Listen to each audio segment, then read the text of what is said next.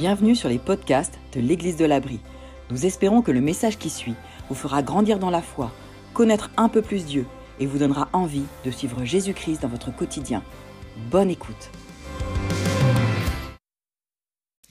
On va se retrouver avec Benoît Janson qui va nous apporter le premier message de cette nouvelle série Parents au 21e, 21e siècle. Alors je ne suis pas parent, mais j'ai entendu dire qu'on dit souvent petits enfants, petits soucis, grands enfants, grands soucis. En fait, être parent, c'est un véritable défi. Ça, l'a été de tout temps, mais je crois que dans notre société aujourd'hui, avec tout ce qui bouge, les évolutions de la technologie, etc., c'est vraiment un défi.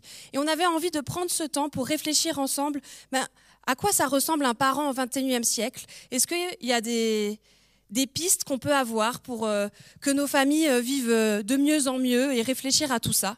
Alors si vous n'êtes pas parent, cette série, elle vous concerne aussi, parce qu'on vient tous d'une famille. Et on a tous des enfants, des jeunes autour de nous, où on peut être un tonton, une tata. Et quelque part, l'éducation qu'on a reçue, eh ben, elle va influencer sur euh, le parent qu'on va devenir peut-être un jour, ou notre manière de juger des fois les parents autour de nous, ou euh, d'accompagner des enfants, des jeunes qu'on a autour de nous. Donc c'est une série, qu'on soit parent ou pas, elle concerne tout le monde. Et je vous laisse avec la première partie de cette série avec Benoît. Bonjour à tous. Bonjour, bonjour. Bonjour à vous aussi qui êtes en ligne. Euh, bienvenue euh, dans, le bâtiment de l'église de l'Abri.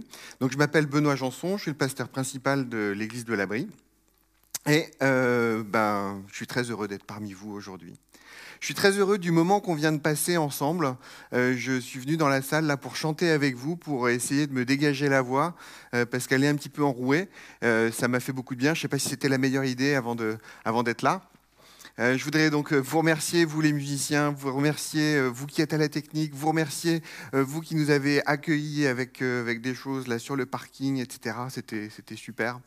Et bah, voilà, ça crée une super ambiance, un super climat pour être euh, avec vous et pour pouvoir vous transmettre ce que nous avons à cœur. Je dis nous parce qu'en fait, euh, c'est aussi euh, tout un travail de programmation qui a été fait par Marie-Alice pour dire, ben voilà, en fin d'année, on va traiter de cette dernière série avant les vacances sur le fait d'être parent. Voilà, le thème de notre nouvelle série qui va nous amener jusqu'aux vacances, c'est parents au 21e siècle par au XXIe siècle. Alors, euh, Janie euh, m'a un petit peu volé mon introduction, euh, je lui en veux pas, elle a été inspirée. Donc, je vais quand même redire que bah, vous n'êtes peut-être pas tous parents, mais vous devez tous vous, vous sentir concernés par les générations futures. Cette série, Parents au XXIe siècle, elle s'adresse à ceux qui ont à cœur les générations futures. Alors, je m'adresse à tout le monde, Parfois, je m'adresserai directement aux parents, mais, ça concerne tout le monde. Ça concerne vous qui êtes parents, vous qui êtes grands-parents, vous qui êtes peut-être parents de demain. Ça vous concerne, vous qui êtes oncle, tante, vous qui êtes à côté de certains parents, soit parce que vous êtes de la même famille, soit parce que vous êtes de la même communauté, l'Église par exemple.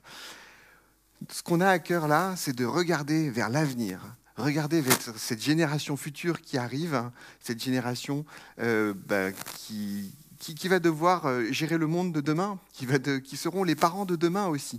Et donc c'est ce futur qu'on veut regarder.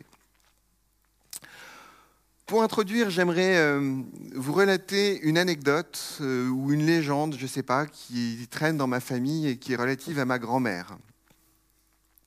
Ma grand-mère, ayant observé ses cousines, ses, enfin, je sais pas quoi, les gens autour d'eux éduquer leurs enfants, avait tout compris elle avait une clairvoyance, elle savait ce qu'il fallait faire. Et elle, euh, elle s'apprêtait à écrire un précis sur l'éducation des enfants. En plusieurs tomes, hein, parce qu'il y a beaucoup de choses à dire, et comme elle maîtrisait le sujet, elle était très inspirée. Puis elle s'est mariée, et elle a eu un enfant, puis deux. Et au fil des, ans, les enfants arrivant, les enfants grandissant, elle en a eu huit. Ses ambitions se sont réduites progressivement de 18 volumes à 8 volumes, puis à un volume, pour finir à un concentré, cette phrase que je vous laisse et qui résume à peu près sa pensée. fais ce que tu peux. Claude Janson. Voilà, fais ce que tu peux. Tout ça pour dire que un, tel thème, on est obligé de l'aborder avec, euh, humilité. Euh, mais pourtant, si on décide d'affronter ce thème-là, de l'affronter, de, le présenter, c'est parce qu'on croit aussi que Dieu nous donne, euh, dans sa parole, hein, dans la Bible, des clés, des principes qui peuvent nous aider en tant que parents, en tant que communauté, à appréhender cette difficulté qu'est l'éducation des enfants. Je vais vous parler du sujet qui m'intéresse le plus, moi. C'est pour la boutade. Hein. Parce que vous savez, je suis tellement pas comme ça. Mon témoignage en tant que père, alors pour ceux qui ne me connaissent pas, je suis le père de quatre filles. Et je suis extrêmement fier des quatre filles. Et je ne dis pas juste parce qu'elles sont, certaines sont là, elles vont me revoir, etc. Je suis vraiment extrêmement fier de mes quatre filles. Elles sont toutes plus formidables les unes que les autres. Et, euh, j'ai pu, pu, réaliser à quel point, en fait, être père, c'est à la fois simple et naturel, et puis c'est aussi parfois euh, extrêmement compliqué, et ça nous dépasse. je suis devenu papa maintenant, il y a 18 ans, euh, et ça fait un peu vieux ringard, mais j'ai pas vu passer les 18 années. C'est passé super vite. Et je me souviens encore de cette ambiance à la maternité, ce moment qui chamboule notre vie, de savoir que ben, tout d'un coup, ah, il y a quelqu'un qui arrive dans notre famille. Et je me souviens des, odeurs, je me souviens de la lumière qu'il y avait euh, aussi à ce moment-là. Je me souviens aussi, quelques jours plus tard, me retrouver sur le parking avec Rachel, avec un couffin, avec ce petit homme dedans, et de se dire, mais ah oui, c'est bien à nous ça. Cette responsabilité, elle est pour nous, mais il est où le mode d'emploi? Et puis, euh, vous savez, en France, on aime bien les diplômes jamais on confierait une responsabilité à quelqu'un qui n'aurait pas le bon diplôme, hein, ou en tout cas qui pourrait montrer qu'il a validé les acquis, qu'il a, qu'il a eu l'expérience en la matière. Mais nous, on n'avait pas d'expérience, et pour ce qui est du diplôme, on n'avait rien. Alors heureusement, j'avais une grand-mère qui avait eu une bonne idée et qui nous avait donné un bon principe. non, c'est pas ça. Mais bon, si tu peux le laisser. Les journées sont courtes, les années sont longues. Ça, c'est quelque chose qu'on expérimente. Ah ouais, non, c'est le contraire. Il y en a qui suivent. les journées sont longues, les années sont courtes. Parce que les, les premières années, les premiers jours, mais c'est incroyable ce que c'est long. Mais les années passent, elles défilent. Et Clara, maintenant, elle a déjà 18 ans. Pour continuer sur euh, mon témoignage, euh, quelque chose qui m'a frappé avec les, quatre filles, pourtant quatre filles, j'ai pas de garçons, quatre filles c'est qu'elles sont toutes les quatre invraisemblablement différentes. Pourtant, elles sont sorties du même creuset. Mais non, elles sont différentes physiquement, de tempérament. Elles ont des dons, des capacités qui sont toutes différentes les unes des autres. Et se dire qu'on va appliquer le même modèle d'éducation pour les quatre, bah, non, c'est pas possible. On doit vraiment faire ce qu'on peut dans cette histoire. Et puis, chaque saison arrive avec ses nouveaux défis, avec un nouvel inconnu. Et pour chacune des saisons de vie, on doit réinventer la manière de faire. Comment faire? Il est où le manuel? Alors, ben, on s'inspire de ce qu'on voit autour de nous. On lit des livres. On, regarde, on pioche chez les uns les recettes qui semblent marcher et chez les autres, euh, on voit ce qu'on veut ne surtout pas faire.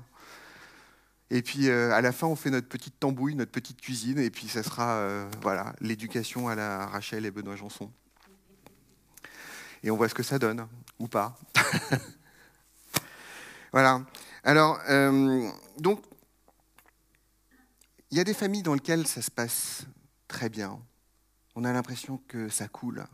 Et on se dit, mais c'est fou, c'est possible, c'est possible ça. Puis on a, on a l'impression aussi, dans des familles, c'est la guerre permanente. Et on se dit, c'est possible aussi ça, c'est effroyable. Comment est-ce qu'on peut vivre dans, un tel environnement? Alors, puisqu'on aborde cette série sur euh, être parent au XXIe siècle, juste, je voudrais déjà vous donner quelques, quelques éléments euh, qui, viennent de sources particulières, à savoir euh, Super. Eh oui, vous n'êtes pas venu ici pour écouter des conseils de Super Nanny, mais en fait, euh, c'est une série euh, de télé-réalité, plus ou moins, avec Super Nanny qui vient dans des familles où c'est la guerre, et où elle arrive avec ses principes, et elle montre l'exemple aux parents pour leur dire, voilà, faites comme ça, vous allez voir, ça va bien se passer. Euh, et je trouvais pertinent de, regarder, j'ai trouvé un site sur lequel il y avait 10 recommandations qui viennent de Super Nanny, et j'en ai pioché quelques-uns, quelques-uns, euh, et je l'ai fait avec Rachel, du moins on a partagé ce résultat, de dire oui, ça c'est des principes que nous on a souhaité appliquer. Alors bon, encore une fois, ça reste dans mon témoignage, mais je voudrais vous les donner, parce que ça peut être inspirant également pour vous. Euh, il faut savoir dire non à un enfant. Et ça paraît, évident, il faut savoir dire non à un enfant, mais, mais ce n'est pas si évident, c'est pas si facile à faire. Et on aimerait bien parfois que certains parents disent un peu plus non avec leurs parents. Dire non à l'enfant, c'est lui donner des limites. C'est le, sortir de cet horizon où il y a un vertige incroyable. C'est lui dire non, ça s'arrête là. Non. Et ça le rassure. Dire non à un enfant, ça lui permet de se construire. Que nous recommande encore Super Nanny Féliciter son enfant l'aide à prendre confiance en lui et à poursuivre ses efforts. Ça marche pour euh, les enfants, ça marche pour plein d'autres personnes, mais notamment si vous, si avez dans ses enfants, ça marche pour votre enfant. Félicitez-le pour ce qu'il fait. N'en rajoutez pas, soyez vrai. Mais le fait de dire, regarde ce que tu as fait là, c'est bien, ça lui donne confiance en lui. Et vous n'imaginez pas la portée de, vos mots pour les enfants. Les mots des parents, les mots du père, les mots de la, père, de la mère. Euh, ont, une valeur incroyable à leurs yeux. Quand on les félicite, ça leur donne confiance, ça leur donne une bonne image d'eux-mêmes et ça les incite à poursuivre leurs efforts. Quand votre enfant a peur, ça arrive, hein. rassurez-le par des mots et des gestes simples afin de les guider sur le chemin de la réussite. L'enfant a cette anxiété et nous, on a plus de hauteur de vue et on est capable de pouvoir lui expliquer, de pouvoir lui dire tout va bien, ou ça va pas si bien, mais ça va aller dans cette direction. On va t'aider. Quand vous punissez votre enfant, ce qui est intéressant dans cette phrase, c'est quand vous punissez votre enfant, c'est que ça montre que c'est quelque chose qu'on est amené à faire. Mais ça ne doit pas être quelque chose qui tombe tout le temps. La punition, ça doit être quelque chose qui doit être extrêmement bien géré. C'est un petit peu le dernier recours. Mais il est nécessaire.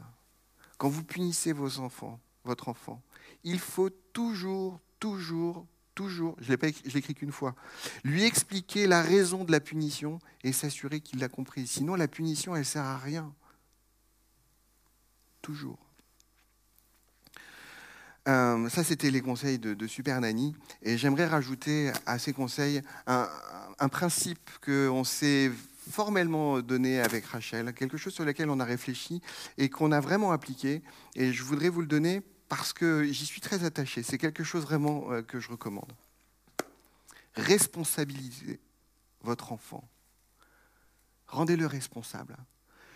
Jusqu'à la mesure de ses capacités. Ce n'est pas à la mesure de ses capacités, on restreint, etc. Mais essayons de le responsabiliser jusqu'au bout de ce qu'il peut endosser comme responsabilité. Et, du coup, ça se traduit par ces trois points.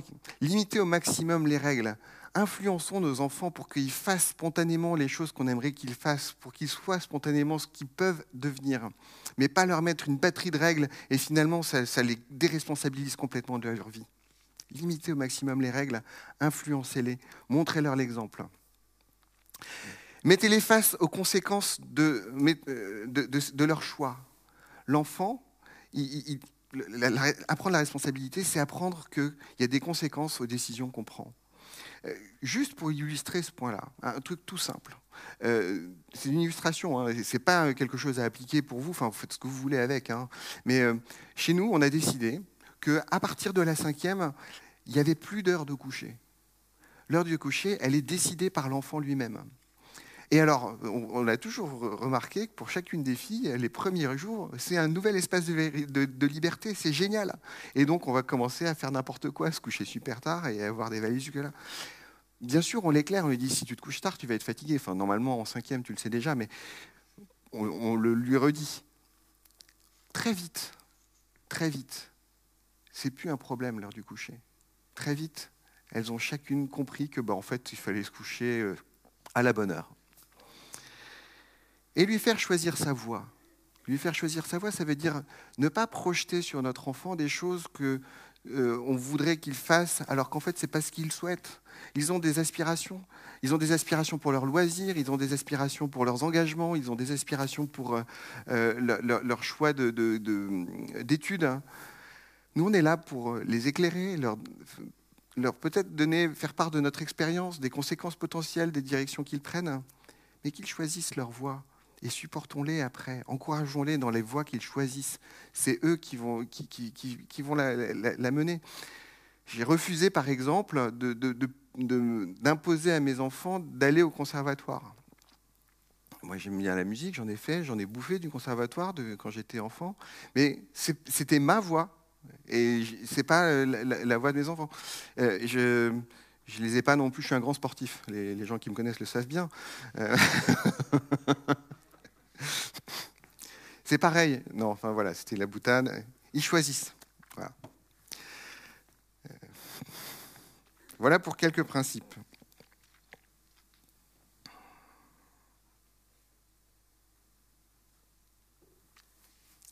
On en arrive à un principe, à quelque chose que je voudrais vous présenter aujourd'hui, qu'il est important que je vous présente et sur lequel je vais baser le reste de l'exposé. Ce principe, pour certains, quand je vais le donner, ça va être une douche froide. Ça ne va pas être facile à entendre. Mais pour autant, il est important que je vous le transmette. Pas moi, mais que quelqu'un vous le transmette. C'est le rôle aussi de l'Église de transmettre ses propos. C'est le rôle, notre rôle, de pouvoir transmettre ça dès lors qu'on pense, dès lors qu'on a à cœur les générations futures. C'est notre rôle de leur donner ces éléments pour qu'ils puissent vivre ce futur. Vous donnerez les meilleures chances de réussir, vous vous donnerez les meilleures chances de réussir l'éducation de vos enfants si vous vous appuyez sur un mariage solide. Et là, je sais que pour certains, c'est le désarroi. Parce que vous vous dites, pas trop tard. C'est fini. Et pourtant, on ne peut pas renoncer à ça. De se dire que la meilleure chose qu'on peut vouloir pour nos enfants, c'est un mariage solide, pour pouvoir les entourer, pour pouvoir leur donner la sécurité qui va bien. Et si vous êtes passé à côté de ça, en tout cas, il ne faudrait pas que, parce que vous êtes passé à côté de ça, on leur enlève cette idée que c'est possible de vivre ça, que c'est possible de vivre un mariage solide et d'avoir une famille qu'on appelle nucléaire, un papa, une maman, des enfants sous le même toit. Un mariage solide. Il faut que nos enfants sachent que c'est comme ça que ça se passe le mieux, même si notre culture ambiante fait tout pour que ce soit quelque chose qu'on oublie. Le mariage solide, c'est les meilleures chances qu'on peut donner à l'éducation pour nos enfants. C'est raide, hein? Et ça, ça nous amène, en fait, à cette notion d'idéal. C'est un idéal. Hein. Ce n'est peut-être pas votre réel. Hein. Il y a une tension entre l'idéal et le réel, hein. entre euh, ce qui devrait être et ce que l'on vit.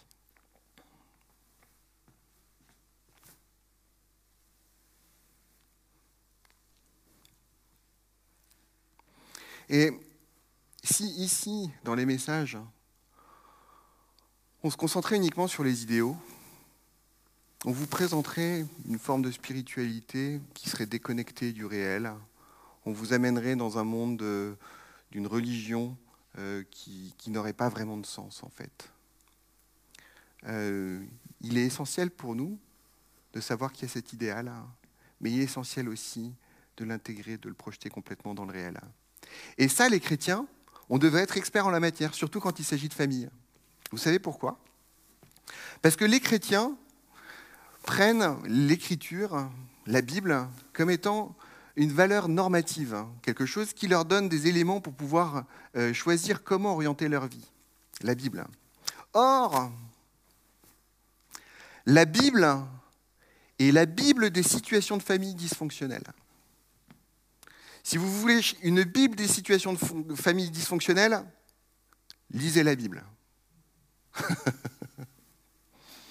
Ça commence dès le début. Ça commence avec la Genèse. La Genèse, c'est le premier livre de la Bible. Et euh, dès la Genèse, on parle donc, du Jardin d'Éden avec Adam et Ève, ce premier couple merveilleux. Eh bien, tellement merveilleux qu'ils n'avaient même pas encore d'enfants, qu'ils ont fait rentrer le péché dans le monde. Que l'humanité s'est trouvée dans le péché par leur faute. Waouh, ça commence bien, hein premier couple. et, et, non seulement ça, c'est que dans la foulée, ils ont commencé à s'accuser l'un l'autre. Non, c'est toi, non, c'est toi. Bonne ambiance. Malgré tout, ils ont réussi à avoir des enfants. Et parmi leurs enfants, il y en a un qui s'appelait Cain et l'autre Abel. Ça vous parle Cain, Abel. Et si vous voulez continuer, je vous invite à lire la Genèse, le premier livre de la Bible. Euh, ça enchaîne. Noé, c'est croustillant Noé. Euh, Abraham, Isaac, Jacob. Et on n'est encore que dans la Genèse. Hein. Et après, ça continue. Après, ça continue, par exemple, vous pouvez lire Samuel. C'est vachement sympa, Samuel. On y voit les, premiers rois et on y voit notamment ce grand roi David, ce roi qui est emblématique, ce roi auquel les Juifs se référaient. Waouh, le roi David Waouh, super Mais alors sa famille Épouvantable plusieurs femmes, bon, ça se faisait plus à l'époque qu'aujourd'hui, et, des enfants, mais dans lesquels il y a du meurtre, il y a de la manipulation, il y a du viol. lisez la Bible, la Bible et la Bible des situations de famille dysfonctionnelles. Donc nous, en tant que chrétiens, qui prenons la Bible comme étant quelque chose de normatif, alors c'est pas pour dire qu'il faut se caler sur ce modèle, hein, mais c'est pour dire que la Bible nous présente le fait que le réel est bien un réel qui est tordu. Et le Nouveau Testament, donc euh, la partie de la Bible qui commence à partir du moment où Jésus est là, pour autant ne renonce pas à l'idéal pour la famille. Le Nouveau Testament donne plein d'enseignements qui, sont toujours, qui pointent toujours vers quelque chose de beau, et on, va voir ça. Euh, notamment parce que Jésus, notre Seigneur, Jésus, quand il est venu, c'était un expert quand il s'agissait de, de travailler avec cette tension du réel et de l'idéal.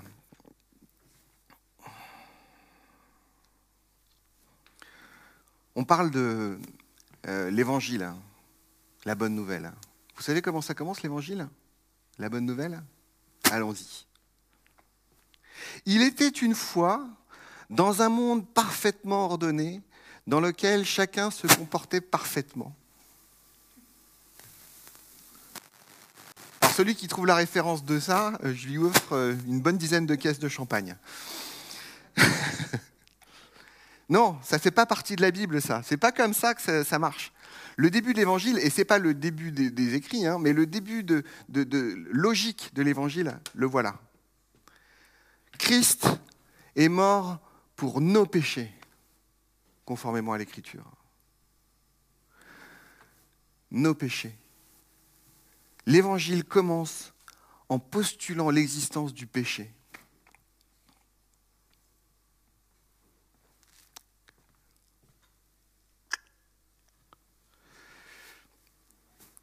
Une autre manière de voir le début aussi de l'évangile, un verset qui est probablement le verset le plus euh, connu, rebattu, etc., il est dans Jean, c'est Jean 3,16. Car Dieu a tant aimé le monde. Quand il parle du monde, là, est-ce qu'il parle du Jardin d'Éden, de ce monde paradisiaque? Est-ce qu'il parle de euh, ce monde parfait? Il était une fois un monde parfait Quand il parle du monde, il parle de notre monde, le vrai monde, le monde qui est complètement dysfonctionnel, le monde dans lequel il y a tant de souffrance. Et vous savez, Jésus, dans, son enseignement, utilisait beaucoup de paraboles. Et dans ces paraboles, il y avait toujours, très souvent, pour presque toutes d'entre elles, cette tension entre l'idéal et le réel. Jésus, par exemple, commençait un certain nombre de ses phrases en disant, ou de ses paraboles en disant euh, Le royaume de Dieu est comme, et comme si, et comme ça, tout ça. Ce à quoi les, les, disciples, ceux qui suivaient Jésus, devaient se dire, devaient lui dire Mais Jésus, t'es non, enfin, je veux dire, c'est pas possible, ça ne marche pas comme ça. Et Jésus de dire, Venez à moi, vous tous qui êtes accablés sous le poids d'un lourd fardeau, et je vous donnerai du repos. C'est la réponse de Jésus à ce réel. Le royaume de Dieu est comme cet idéal. Mais vous qui êtes accablés sous le poids d'un lourd fardeau, venez à moi, je vous donnerai du repos. Je suis là pour ça, je suis là parce que justement, ce réel est lourd. Il est trop lourd. Et il poursuit. Il poursuit avec euh, voilà, une phrase comme ça, par exemple. Vous avez appris qu'il a été dit, tu ne commettras pas l'adultère. Ok. Les gens qui le suivent disent oui, oui, bien sûr, ça on l'a appris. C'est écrit dans nos textes, dans notre loi. Eh bien, moi je vous dis, si quelqu'un jette sur une femme un regard chargé de désir, il a déjà commis un adultère avec elle dans son cœur. Jésus, se faisant, euh, présente à peu près tous les hommes, les femmes, je ne sais pas, mais comme adultères, n'est-ce pas? Enfin, moi pas. Hein. mais imaginez, enfin, on se rend bien compte en fait que euh, le regard de désir, il ne doit pas être porté vers n'importe qui, qu'il y a une logique. On doit désirer son conjoint, c'est logique on, se rend bien compte que dès lors qu'on a choisi de, faire un avec cette personne, il n'y a pas de regard pour d'autres. C'est un idéal. C'est bien un idéal dont on se rend bien compte qu'il est waouh, super haut. Et Jésus, qui vivait dans le monde, a vu des gens qui ont failli, qui ont, sont tombés, qui ont fait des choses qui étaient mauvaises et qui se traînaient une réalité qui pesait trop lourd pour eux. Et il y avait les, euh, les, responsables des Juifs, les responsables de la loi, qui les accusaient, qui leur disaient c'est pas bien, il faut te faire je sais plus quoi, te lapider, enfin des choses comme ça. Que faisait Jésus face à ça? Il condamnait les accusateurs. Il condamnait les accusateurs. Et après? Il est mort pour les accuser. Jésus, en relevant la barre de l'idéal avec euh, l'adultère, par exemple, c'est un exemple hein, parmi d'autres, Jésus a élevé la barre à un standard qui était inatteignable, faisant de toute l'humanité des adultères, tout le monde. Et après, il a choisi de donner sa vie pour eux, pour nous, pour payer pour cet adultère. Voilà l'histoire de l'Évangile. Il a monté le standard, monté l'idéal au plus haut. Il savait que notre réel ne nous permettait pas d'y aller, mais lui, il a payé pour cet idéal. Les Juifs autour de Jésus cherchaient à le piéger chercher à le piéger par ses paroles, chercher à lui mettre des pots de banane, autrement dit. Et ils lui ont questionné sur euh, le divorce. Qu'est-ce que tu en penses? Qu'est-ce qu'on doit faire? Parce que dans la loi de Moïse, il est marqué qu'on peut divorcer selon telles conditions, etc. Et Jésus, dans son argumentaire, quand il a répondu, a enlevé en fait cette possibilité à l'homme de pouvoir se dédouaner de ses responsabilités vis-à-vis de sa femme, vis-à-vis de sa famille. Si bien que les disciples de Jésus, les disciples, hein, pas les gens qui lui mettent des pots de banane, hein, les disciples, ceux-là même qui suivaient Jésus, voilà ce qu'ils ont conclu après ce discours de Jésus.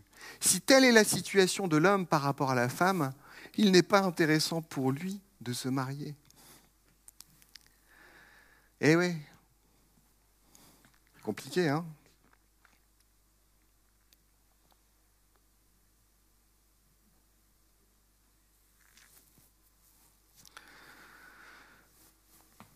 Voilà. Donc on se retrouve avec euh, cette tension entre l'idéal et le réel. Euh, c'est toute la beauté de l'évangile. Et ce que, voilà comment Jésus s'est comporté au sein de cette tension. Jésus n'a pas nivelé par le bas la vérité. Il n'a pas non plus abaissé la grâce. Et si vous voyez Jésus différemment, et si vous avez perdu la foi parce que vous voyez un Jésus différent, voyez cela. Et je vais vous l'expliquer, et j'espère que vous allez comprendre. Jean, qui a passé euh, les années qui a suivi en fait l'ensemble des enseignements de Jésus, qui était avec lui pendant que Jésus les, les délivrait. Euh, Jean, à la fin de la vie, écrit euh, ses mémoires, et c'est devenu l'évangile de Jean.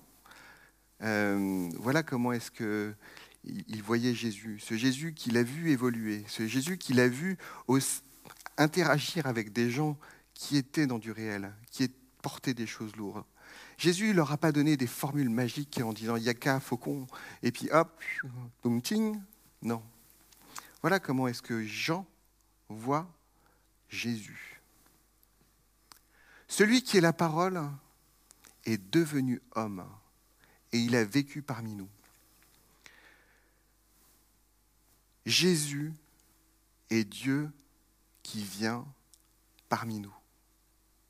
C'est ce que nous croyons, nous en tant que chrétien. C'est sur la base de ce type de verset qu'on croit que Jésus est Dieu. Imaginez-vous, Dieu, le créateur de l'univers. Jésus était pleinement Dieu. Il est venu habiter au milieu de nous. Dieu a voulu que l'homme ait un tel niveau de, dignité. Et Dieu a tellement aimé l'homme qu'il a accepté de prendre sa forme, de venir vivre au milieu de lui, au, au milieu des hommes. Jésus a vécu parmi nous. Nous avons contemplé sa gloire. À quoi les responsables des Juifs, les érudits de l'Ancien Testament devaient lui dire Mais non, si tu as contemplé sa gloire, tu es mort. Et Jean devait leur répondre Bah oui, mais c'est ce que j'ai vécu en fait. Hein. La gloire du Fils unique, envoyé par son, Père. Et là, j'en arrive au cœur de ce que je voulais, du choix de ce, ce passage. Plénitude de grâce et plénitude de vérité. Jésus, c'est plénitude de grâce, plénitude de vérité. Il ne renonce à aucun des deux. Il ne fait de compromis avec aucun des deux. Il n'abaisse aucun des deux. Pour plagier les inconnus, Jésus était 100% grâce, 100% vérité, 100% du temps. Pas 99,99%, 100%. Grâce et vérité en tout temps. Je voudrais juste qu'on explore qui pourrait se passer si on tentait le compromis de l'un aux dépens de l'autre. OK? On va prendre le premier. La vérité sans la grâce. Qu'est-ce que ça donne la vérité sans la grâce? La vérité sans la grâce, c'est je sais ce que je dois faire, je sais ce qu'il faut faire, puisque je, je, connais la vérité. Par contre, je sais que quand je passe à côté, quand je ne suis pas capable de tenir ce que je dois faire, je suis condamné. La vérité sans la grâce, si c'est ça qu'on propose, ça nous amène inévitablement à l'hypocrisie. Parce qu'on va s'habiller pour faire semblant d'être conforme à la vérité. On va s'habiller, on et on va dire, regarde, je suis beau. Vérité plutôt que la grâce. Le piège, la duplicité. La grâce sans la vérité. Ça, c'est sympa c'est sympa parce que la grâce, c'est bon, je suis pardonné. Je fais ce que je veux. Open bar, tranquille, peinard. Ouais Mais en fait, en fait juste. Le problème, c'est que, enfin, je veux dire, la vérité n'est pas contraignante en soi. Elle nous contraint peut-être parfois par rapport à ce qu'on voudrait faire là, maintenant, tout de suite. Mais passer à côté de la vérité, bah, c'est prendre le risque, voire le risque certain, de se faire mal, Parce que la vérité, elle est là pour justement encercler ça, pour permettre qu'on ne se fasse pas du mal, hein, pour qu'on ne fasse pas du mal à nos prochains, à nos, proches, à ceux qu'on aime. La grâce sans la vérité, eh ben, c'est une catastrophe. C'est euh, ok, c'est open bar, mais euh, je me laisse aller à mes pulsions de l'instant, et en fait, euh, ça devient un enfer. Et donc, toute la puissance de l'évangile, toute la puissance de ce que fait Jésus, c'est pas de la synthèse entre les deux c'est de prendre à 100% ces deux piliers, la grâce et la vérité.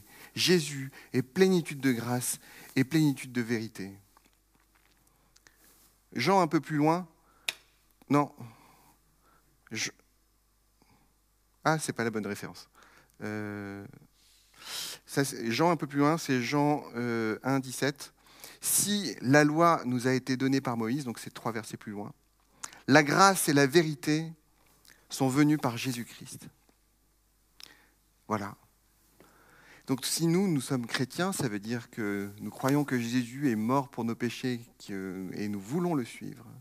Donc si nous voulons le suivre, nous devons aussi nous attacher à ces deux fondements de grâce et de vérité. On doit s'y attacher également en tant qu'Église et être là pour rayonner cette, grandeur, ce, schéma grandiose de cette combinaison entre la grâce et la vérité, entre le fait que ben, on peut complètement être euh, conforme à un idéal, hein. regarder vers cet idéal qui est dépeint par la vérité, et savoir que dans notre réel, il y a la grâce aussi qui s'applique.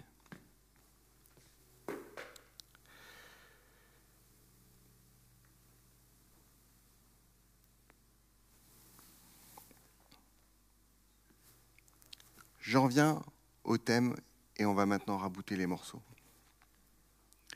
L'idéal, c'est des parents qui élèvent leurs enfants sous un même toit. Ça, c'est l'idéal.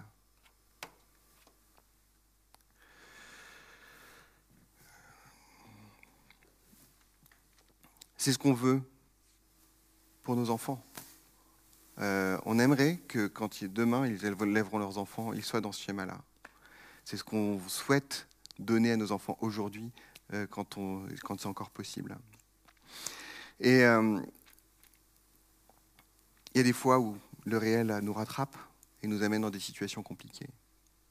La société a prévu des choses pour pouvoir gérer ces circonstances. La société, elle a prévu des institutions, elle a prévu des lois, elle a prévu des juges qui adressent euh, ces situations compliquées et permettre à des enfants de vivre à cheval sur deux foyers. Ça n'est pas un idéal, mais c'est quelque chose qui est possible et que la société, a dû s'emparer du réel et traiter de la situation.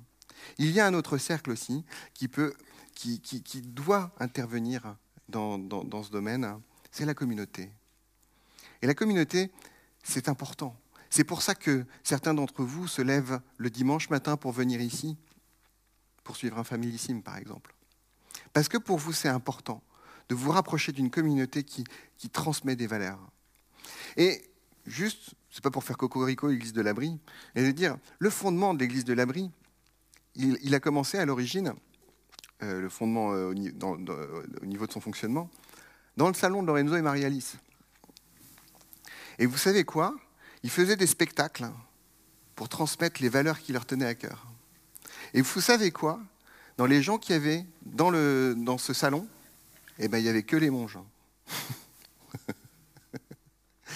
et, eh, et ils ont expérimenté ça. Et ils se sont dit, c'est bon de transmettre les valeurs à nos enfants, les bonnes valeurs, les équiper pour le futur. Et ça, on veut mettre à disposition cet outil pour plus large. Et c'est comme ça que ça s'est inséré dans l'église de l'abri, qui a commencé par après des bidiodules dans le salon de Lorenzo et Marie-Lys pour les familles, pour faire un partenariat avec les parents pour les accompagner dans la transmission de valeurs. C'est ce qu'on vit aujourd'hui avec les familissimes. Il y a toute une histoire qui nous amène aujourd'hui à toujours vouloir, à l'église de l'abri, être partenaire des parents dans leur cheminement pour transmettre les valeurs. Le familissime, il est là pour ça. Il est là pour pouvoir transmettre cet idéal qui nous est donné dans, la Bible, cet idéal que Jésus veut pour chacun d'entre nous, cet idéal que Jésus veut pour nos enfants. Ce dispositif, il est là pour ça, pour le transmettre, pour que la génération future puisse savoir que cet idéal existe, puisse aspirer à cet idéal. Même si le réel est là, on peut encore tendre vers cet idéal. On peut encore se raccrocher, construire en direction de cet idéal. Tension entre l'idéal et, le réel. Vous savez, ce qu'on veut, c'est le meilleur pour vous. Ça aurait été plus facile euh, d'éviter cette discussion, sachant que cette discussion fait du mal forcément à certains. Forcément. Mais vous ne venez pas ici et vous, vous, ne regardez pas ce qui se passe euh, sur notre chaîne YouTube pour qu'on vous caresse les oreilles dans le sens du poil. Et c'est essentiel pour que cet idéal soit transmis, malgré votre réel. Et donc, maintenant, revenons dans notre situation d'aujourd'hui, dans notre situation individuelle. Euh, si vous avez la chance de n'être pas encore abîmé par la vie à ce niveau-là, sachez que vous avez une chance incroyable. Si vous vivez dans un couple avec des enfants et que ce couple tient, préservez ce couple. C'est essentiel. Si vous êtes célibataire, que vous n'avez pas, encore d'enfants, que vous n'êtes pas encore marqué par, par toutes ces traces de la vie, choisissez bien la personne avec laquelle vous allez vouloir cheminer pour le restant de vos jours. Parce que c'est ça qu'il faut avoir en tête. Vous allez vous marier avec quelqu'un pour le restant de vos jours, construire avec lui quelque chose, peut-être avoir des enfants, et amener cet idéal à vos enfants. Il se peut que vous, soyez dans une situation un peu plus compliquée. Vous avez refait votre vie aujourd'hui. vos enfants sont transbahutés entre deux foyers. C'est compliqué. C'est compliqué. Ce que vous pouvez faire aujourd'hui, la meilleure chose que vous puissiez faire pour vos enfants, pour ceux qui sont justement transbahutés d'un foyer à l'autre, c'est de leur montrer que le foyer dans lequel vous êtes aujourd'hui, c'est un foyer dans lequel vous visez cet idéal. C'est-à-dire que c'est un endroit, un espace de sécurité, un endroit qui est stable, un endroit où l'amour règne, règne, un endroit où il y a cette cohésion. Vous pouvez encore lui montrer, lui dire, l'idéal c'est ça.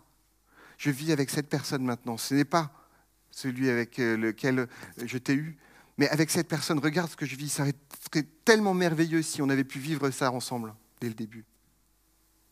Pointez vers cet idéal-là. Votre enfant en a besoin. Il se peut aussi que vous soyez dans cet entre-deux. Vous êtes séparés et vous avez des enfants sur les bras. Il est temps pour vous de prendre de bonnes décisions. Si vous voulez rebâtir un foyer, reconstruire quelque chose qui fasse sens pour vos enfants, qui les équipe pour l'avenir, vraiment, soyez accompagnés avec quelqu'un avec lequel vous pouvez regarder sereinement, avec puissance, cet idéal.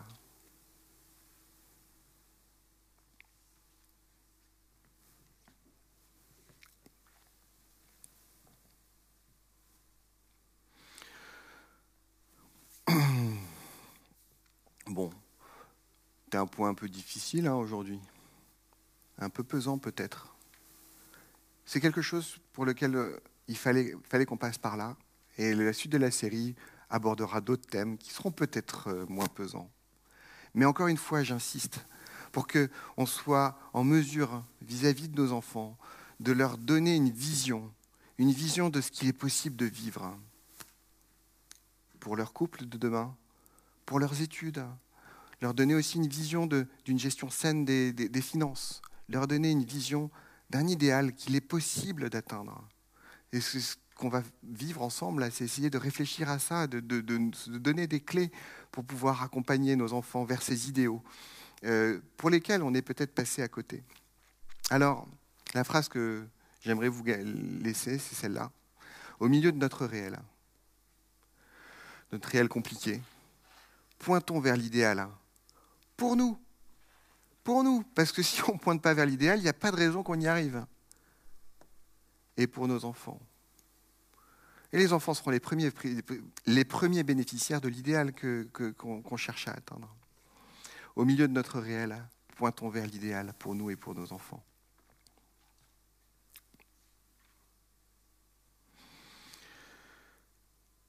Résistons aux de la culture. Euh, attendez, je vais prendre. Euh, résistons aux voies de la culture ambiante qui ont ce pouvoir terrible de voler cet idéal, hein, ces idéaux à nos enfants. Il y aura toujours cette tension entre l'idéal et le réel. On ne résorbera pas. Il faut qu'on l'assume, cette tension. Dans notre famille, vivons dedans, vivons en suivant l'exemple de Jésus. Il, il est venu, il a vécu. 100% vérité, 100% grâce. Je vais prier.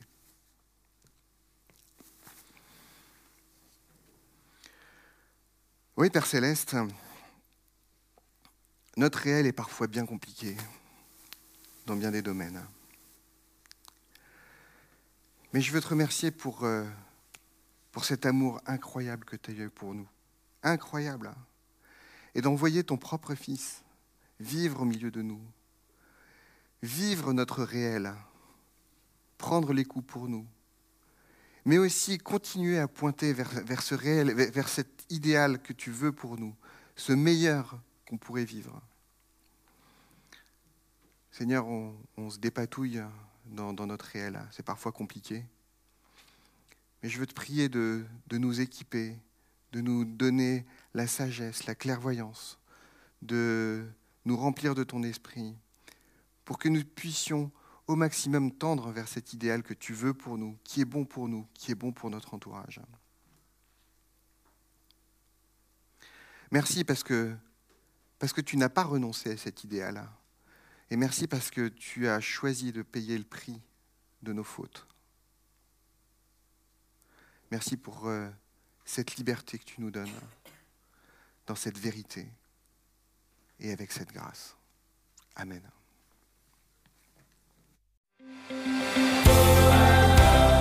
Nous espérons que ce message vous a fait réfléchir. Retrouvez d'autres messages sur la chaîne YouTube de l'Église de l'Abri. À très bientôt!